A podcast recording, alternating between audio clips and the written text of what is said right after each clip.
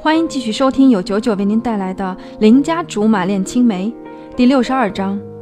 不小吕是笨蛋。四目相对，十指紧扣，我们中间只有还不到三十厘米的距离。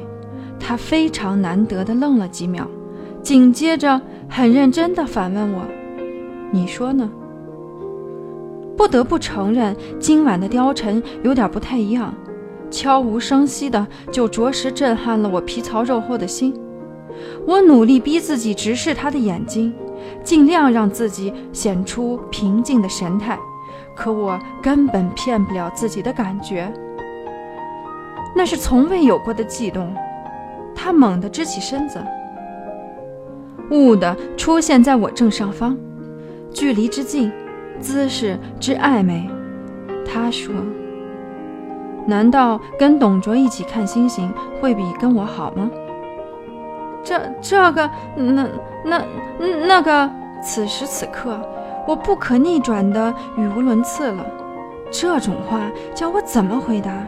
他的目光微微颤动，那么那么认真，连带着我的心也抖啊抖。其实也就犹豫了一小会儿。可是，我感觉确实那么漫长。跟我在一起的话，至少我可以给你讲讲天文星象，或者宇宙起源。他说完，重新翻身躺在边上，笑得乐不可支，赶忙起身坐直了。为什么上当的总是我？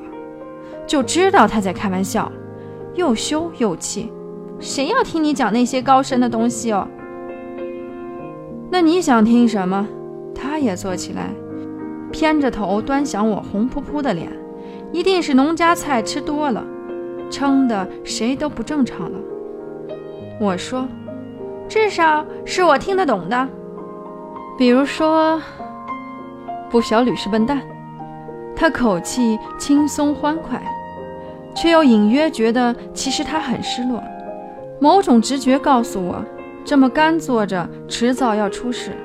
尽管手瘫脚软，还是决定站起来，至少打不过还能跑呢。想特别深沉地说几句，学着电视里慢悠悠踱步，语调低沉地说：“你可能对我有点误会。”继续向前走。我虽然从小数理化就没及格过，可是作文还是不错的。So。又走了几步，貂蝉已经被我甩在了后面。我严正声明，所以我不是笨蛋。话还没说完，脚底忽然踩空，以高了八十度的一个啊，华丽丽摔进池塘里，慌里慌张扑腾了几下，终于挺到貂蝉飞奔过来。他蹲下身子，伸手捞我。猛地看见他惊慌的样子，这货绝对不是貂蝉。他三两下够到我的胳膊，像捞落水狗似的把我往上拽。我试着伸直双腿，操，居然能站起来！而且我惊奇地发现，这水根本只到胸以下的位置。我这一立，貂蝉先是松了口气。紧接着，嘴角抽了几下，十分嫌弃地说：“笨蛋，你再说一遍，笨蛋！”忍无可忍，猛力一拉，貂蝉瞪大双眼，扑通一声跟我同病相怜了。像貂蝉这样洁身自好且口碑俱佳，还有点仙风道骨的人，按道理是没人敢把他拉入水塘的。可是我。竟然胆大包天，不知死活，厚颜无耻的干了，而且还干得忒漂亮。当然，貂蝉也不是好惹的。于是我们来了场别开生面的水仗，过程略。别指望我会把这段公开，谁要看一如花似玉的大姑娘在水塘子里狗刨，还被耍得团团转？反正我是不想看。也一定会果断忘记的。什么？你真想看？不得不感慨一句：敢看这段，姑娘，你可真是条汉子。不过不好意思，拷贝丢失了。从水里出来，我浑身像是要散架了，蹲在地上不肯起来，耍起了赖皮。